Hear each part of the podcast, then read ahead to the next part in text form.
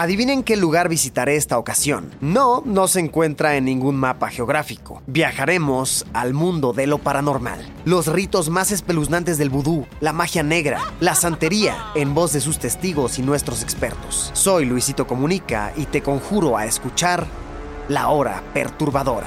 Todos los miércoles un podcast original de Spotify. Escúchalo gratis. ¿O qué creías? ¿Que al inframundo me iba solo? Pues no. Tú vendrás conmigo.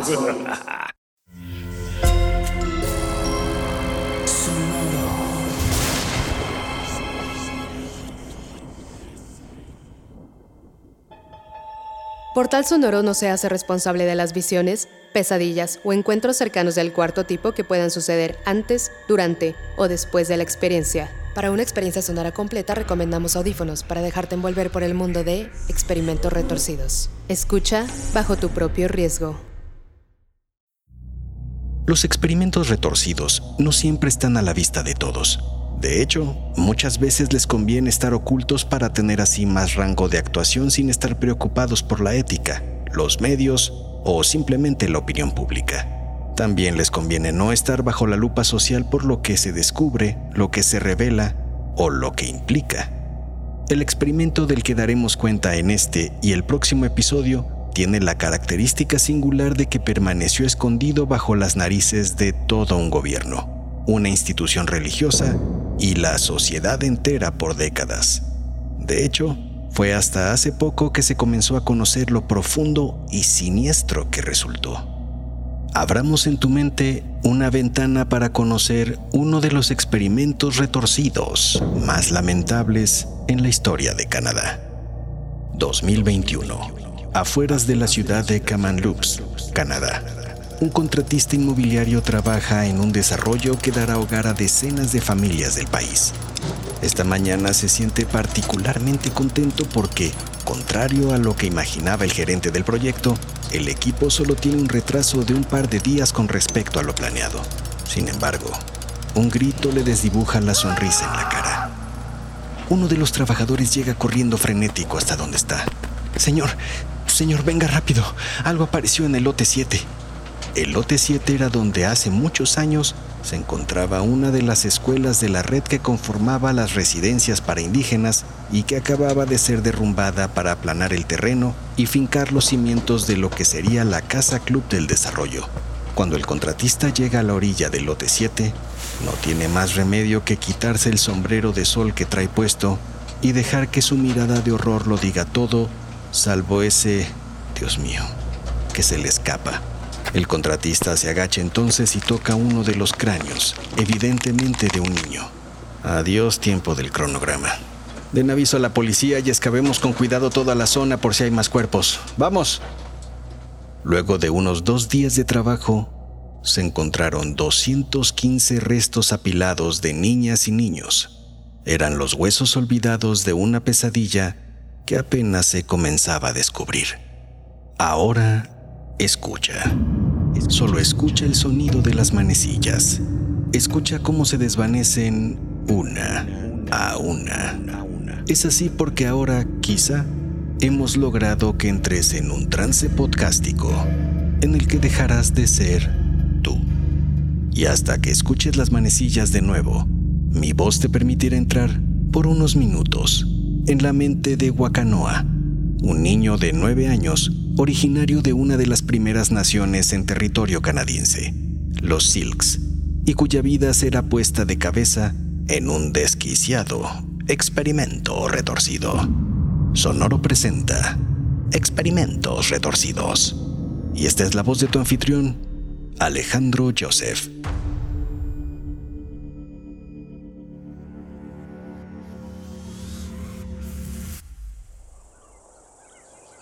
1942. En un poblado en territorio Silks. Juegas a las faldas de un pequeño monte correteando una escuálida gallina que sirve más como diversión que como ponedora de huevos. Es una zona alejada de casi todo progreso, donde las noticias llegan con meses de desfase, según dicen tus padres, pero al mismo tiempo ves que eso los tiene sin cuidado. Tu familia vive de labrar la tierra para el autoconsumo y de cuidar a los animales, incluida esa traviesa y escuálida gallina que ahora atrapas y que al voltearla deja ver sus huesos. Sin embargo, parece aún tener suficiente fuerza para nuevamente salir corriendo de entre tus manos. Tus abuelos, que también vivieron en esa misma tierra sagrada, no tenían mucho, pero tus padres aseguran que ahora se tiene menos. Y así lo veías en la mesa de la cocina, donde cada vez había menos carne de monte y pescado que comer desde que llegaron los extranjeros y sus máquinas a conquistar el suelo del territorio Silks y el de las poblaciones indígenas cercanas. Por eso, tú y tus padres rezan con fervor plegarias todas las noches a la naturaleza y a los dioses, a sus dioses. Pero esa noche, tú estás muy cansado de haber perseguido todo el día la gallina y pronto te quedas dormido. A la mañana siguiente, te despierta el galope y el relinchar de caballos que se acercan a tu casa. Te levantas velozmente y te asomas por un pequeño orificio en la pared disimulado con un tapón de corcho. De los animales desmontan un hombre alto y flaco y otro con un vestido negro. Sientes un miedo instantáneo y te reprochas haberte quedado dormido en los rezos de la noche anterior. Quizá por eso los divinos no voltearon a tiempo a ver esos hombres llegar a la parcela de tus padres. Guacanoa, escúchame, métete en el armario y por favor, no salgas y pase lo que pase, no hagas ruido. Sigues las instrucciones apuradas de tu madre.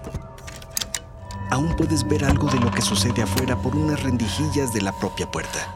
Desde ahí ves que los dos hombres extraños entran en tu casa como si fueran sus dueños. Sientan a tu padre y a tu madre a la fuerza en la mesa empujándolos del hombro. No escuchas muy bien qué sucede, pero tu madre grita y trata de golpear al hombre. Oportunamente tu padre la agarra de la cintura para evitar que conecte el puño en el rostro del visitante. Tu padre toma entonces una lata colocada en una repisa y saca de ahí unos cuantos billetes que ofrece al señor. El hombre del vestido negro lo toma y lo guarda. Enseguida, el hombre alto y flaco se levanta y comienza a examinar la casa a olfatear como si se tratara de un perro buscando comida. Pasa cerca del armario. Por un momento piensas que te está mirando, pero por fortuna tu madre lo distrae y no abre la puerta. El hombre alto y flaco y el del vestido negro salen entonces de la casa. Sientes alivio, pero dura poco.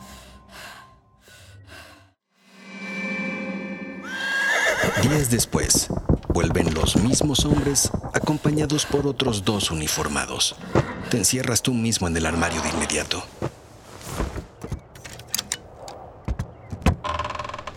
Los cuatro hombres entran a la casa. Al parecer hay un pequeño en esta casa del cual no nos informó en nuestra anterior visita. No queremos hacerle ningún mal, pero ¿sabe cuál es el castigo por mentirle a un oficial? ¿Y sabe el castigo por oponerse a un mandato del gobierno? ¿Cómo se van a ayudar ustedes dos estando ambos tras los barrotes por el resto de su vida?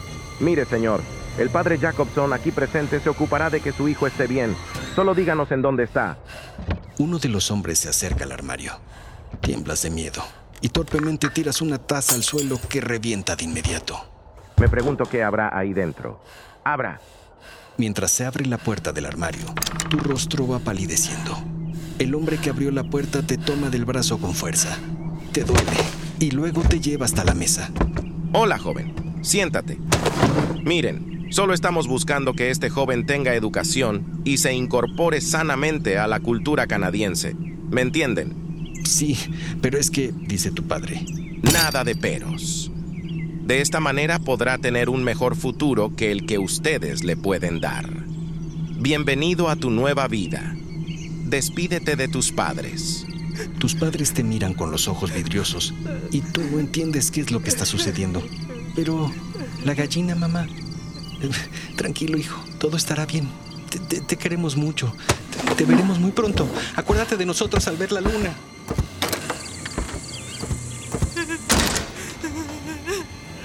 No fuiste el único niño que recogieron ese día. Otros tres iban contigo en esa especie de vagoneta sin ventanas en la que el calor era insufrible. Finalmente el auto se detiene y todos son forzados a bajar.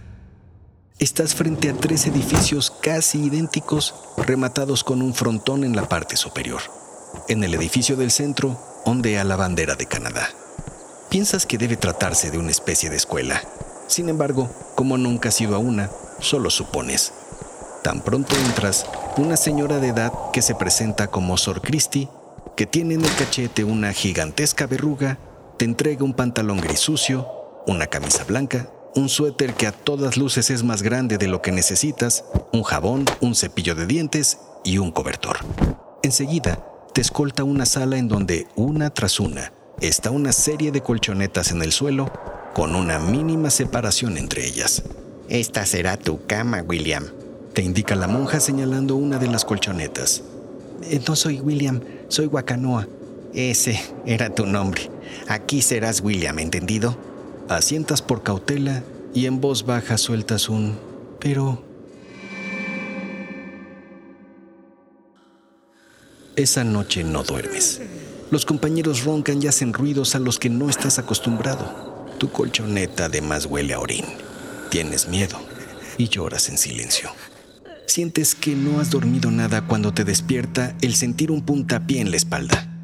Abres los ojos. El rostro de un compañero está muy cerca del tuyo. ¿Eres nuevo? Te pregunta. Soy Joseph. Aquí nos piden tender muy bien la cama al despertar. Y si no lo hacemos, todos recibimos castigo. Así que, nuevo, párate y hazlo. Eh, ¿Cómo tiendo bien? Preguntas. Sin una sola arruga, antes de que el guardia haga su rondín. Mira, nuevo, este lugar es horrible. Solo sigue estas reglas y estarás bien. Tiende tu cama siempre. Siempre obedece, aunque no estés de acuerdo. No trates de escapar. Ah, y ni se te ocurra hacerte pipí en la cama. Bien, yo me llamo Wakanoa, le dices. No creo, te dice Joseph. Vamos, o llegaremos tarde a clase del profesor Finley. Nunca habías visto a una persona tan gorda como el profesor Finley. Los botones de su camisa parece que saldrán disparados en cualquier momento. Ahí también está Sor Christie. Mientras Finley pasa lista a los presentes, engulle un sándwich, pero no es por su boca llena que no respondes cuando dice William. Tus compañeros comienzan a buscar a ese tal William. Sor Christie se acerca entonces al profesor Finley y le dice algo al oído. Mm, ya veo, ya veo, dice Finley. Entonces se para y comienza a recorrer el pasillo de escritorios hasta llegar a tu lado. Como si se tratara de la vara de un mago, saca de su saco una regla y te pega con mucha fuerza en las manos. Gritas de dolor y las bajas a tu cintura. Creo que Sor Christie ya te había dicho que te llamas William, ¿no? ¿Recuerdas que así fue el día anterior? Finley regresa a su escritorio y da otra mordida a su sándwich. Prosigue tomando lista como si nada. Oh, William, con una lágrima escurriendo de tu ojo, alzas tímido la mano. Oh, muy bien, William. Qué bueno que nos acompañas en esta escuela residencial para gentuza como ustedes. De ahora en adelante, William. Y esto va para todos los nuevos. Deberás olvidar todo lo que sabes y a, y a todos cuantos conociste antes. Tu mente es un lienzo en blanco en el que solo existe Canadá, Dios Padre, su Hijo y el Espíritu Santo. ¿De acuerdo? Bien. Wyatt, Zachary, Zoe.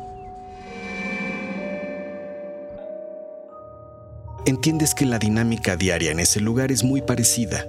Luego de un par de clases en las que no entiendes prácticamente nada de lo que dicen, pero aparentemente poco importa, debes ir a realizar labores en el campo muy semejantes a las que hacías en casa. Y al ponerse el sol, todos deben ir a agradecer la ayuda recibida a un señor en una cruz que ni él mismo parecía poderse ayudar. De noche, ya recostado en tu incómoda y dura colchoneta, alcanzas a ver la luna por una ventana. Así que antes de dormir, piensas en tus padres. Imaginas que al día siguiente llegarán por ti y te ilusiona contarles del terrible y gordo Finley, cuyos botones de la camisa podrían saltar como chinches, de la mal encarada Sor Christie que siempre está regañando a alguien, de la rancia comida que les dan todos los días y del nulo tiempo que tienes para jugar como lo hacías con tu gallina en el monte. Seguramente también les contarías de tu amigo Joseph, pero como no sabes si sí es tu amigo, esperarías hasta estar seguro. Esa noche, Estando entre esos pensamientos habituales, entran a la sala Sor Christie y un guardia. Se detienen a unas colchonetas de distancia de la tuya y Sor Christie señala al niño ahí recostado. El guardia entonces toma al niño de ambas orejas y lo comienza a jalar con saña de un lado a otro. Lo arrastra por entre las filas mientras el niño grita de dolor y trata de quitarse las manos del guardia de sus orejas. El guardia sonríe mientras sigue jalando de las orejas al niño hasta que de pronto el niño cae de bruces en el suelo. El guardia voltea a ver su mano y mira que se ha quedado con un trozo de oreja del niño entre los dedos. Avienta el pedazo y cae muy cerca de ti. Lo miras horrorizado. Joseph, ¿qué pasa? Susurras aterrorizado a tu compañero. El guardia ríe y vuelve a tomar al niño de las orejas y lo obliga nuevamente a desfilar entre las camas. ¿Qué pasa? Preguntas. Es la segunda amonestación de Phineas. Es que él habla en su idioma. Es una pena porque no habla inglés, así que ni siquiera entiende por qué lo castigan. Hace poco le lavaron la boca con jabón y piedra y no pudo comer en dos días del sabor y el dolor que tenía. Le dijimos que mejor no hablara, pero como no nos entiende, te dice que seguro algún compañero lo delató, porque si no lo hacen, a todos les va mal. Pocos días después, en la clase del día, entra el padre Jacobson y se acerca al profesor Finley a susurrarle algo al oído. Le entrega además una lista. Ah, excelente noticia, padre. Los niños que voy a nombrar a continuación han sido seleccionados para un programa especial que ayudará a mejorar la vida de futuras generaciones. Estarán trabajando, lo entiendo bien, directamente bajo la tutela del padre Jacobson y una autoridad gubernamental. Mientras va leyendo los nombres, la autoridad aplaude y algunos de tus compañeros lo hacen también con más temor que gusto. Escuchas que dicen, Joseph, y sientes angustia angustia de separarte de tu único amigo. Pero entonces escuchas ese nombre que suple el tuyo. William. Tu nueva sala es poco menos espaciosa y están igual de hacinados que en la anterior. No hay gran cambio ahí, piensas. Sin embargo, para tu mala fortuna, ahora no hay una ventana por la cual ver la luna. No poder imaginar a tus padres siguiendo la luna para llegar por ti te hace sentir más solo que nunca. Al día siguiente, a la hora de la comida, hay otro cambio importante. Tu porción de alimentos es mucho menor. Solo un mendrugo de pan y una delgada rebanada de queso para acompañar. Finalmente, notas que tu cepillo de dientes ya no está sientes de nuevo esa angustia y ese miedo a lo que vendrá.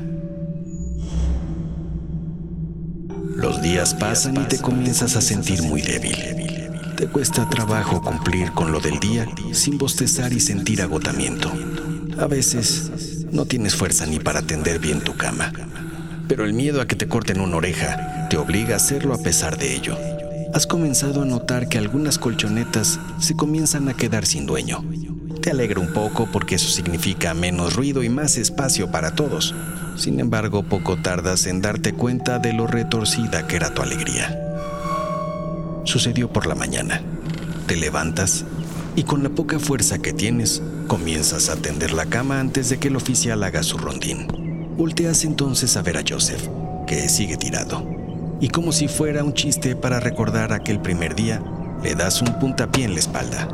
Pero Joseph no reacciona. Joseph, se hace tarde. Todos tus compañeros han salido ya y en ese momento entra el guardia a revisar las camas. Empujas con tus pies a Joseph fuera de la colchoneta y comienzas a extender sus sábanas con prisa. Joseph, ahí viene el guardia. Pero tu amigo sigue sin responder. Joseph, el guardia está a unos pasos y entonces intentas cargar a tu amigo. Y ahí es cuando sientes su fría piel. Te quedas pasmado y dejas caer el cuerpo de tu amigo. El guardia se agacha. En la puerta aparecen el padre Jacobson y Sor Christie. El guardia los voltea a ver y niega con la cabeza. Jacobson le hace entonces una seña. El guardia toma el cuerpo de Joseph y lo carga en su hombro como si se tratara de un costal de papas. Tranquilo, William, te dice Jacobson. Madre, lleve a este joven a la capilla para que implore por el alma de su amigo. La madre te toma de la nuca y te encamina hacia la capilla. Llegando ahí, Sor Cristi te obliga a arrodillarte. Solo así te escuchará Dios. Comienza a rezar por tu amigo. Y tras esto, la madre se sienta en una banca. No sabes ni qué decir ni a quién rezar. Piensas que Sor Cristi se puede dar cuenta de que no estás hablando con el Señor de la Cruz, así que comienzas a balbucear cualquier cosa. Pero ese no es el único problema. Con el paso de los minutos, el peso de tu cuerpo comienza a sentirse en tus rodillas, que se descarapelan en cada movimiento contra el duro cemento. Sientes un dolor extremo. No puedes más. Quieres levantarte, pero enseguida la monja te vuelve a poner de rodillas. Sientes poco después un vaguido y lo último que recuerdas es el golpe de tu cabeza en el suelo.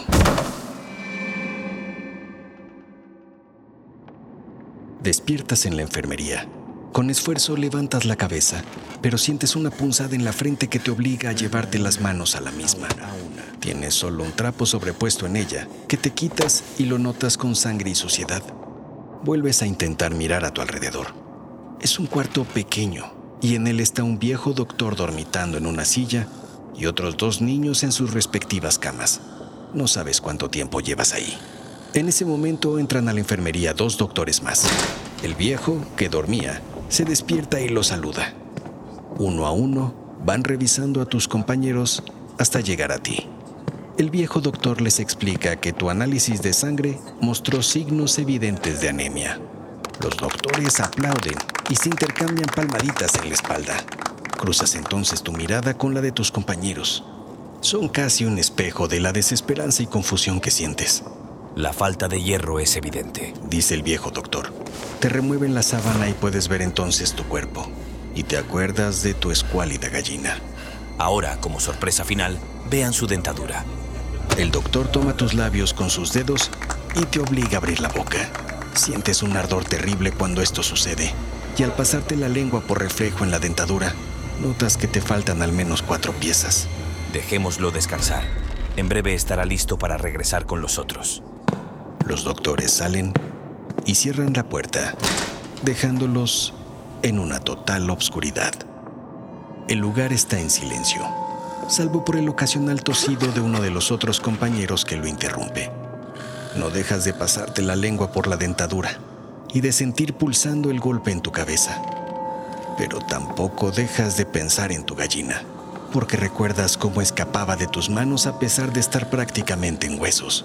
Y eso es lo que harías. Escaparías de este espantoso lugar y encontrarías a tus padres, cueste lo que cueste. Despierta. Es hora de que vuelvas a ser tú, de que regreses lentamente. Escuchas las manecillas de nuevo, una a una, mientras te haces consciente de que no vives en un internado para niños indígenas en Canadá y de que, afortunadamente, Hoy comiste más que un mendrugo de pan y una rebanada de queso. Este episodio estuvo basado en los experimentos de nutrición en las primeras naciones de Canadá, creados por Frederick Tisdall, Percy Moore y Lionel Bradley Pett, con el apoyo del Departamento de Pensiones y Salud Nacional, ahora Health Canada, en las décadas de 1940 y 1950. El objetivo era investigar los patrones de sustento y los estados nutricionales de los pueblos indígenas se sometió a más de 300 adultos y niños, cree, al norte de Manitoba, mediante la realización de exámenes físicos, análisis de sangre y radiografías. El plan era determinar e investigar cuál era el resultado de la deficiencia de vitamina C a través de una desnutrición provocada y artificial. Pero ese no fue el único experimento que se llevó a cabo en esos internados gubernamentales. No dejes de escuchar la segunda parte de este episodio. Y no olvides, mientras tanto, dejarnos unas líneas en Spotify o Apple Podcast o donde quiera que nos escuches. Tu opinión siempre nos orienta. Yo te espero en la siguiente emisión de estos experimentos retorcidos.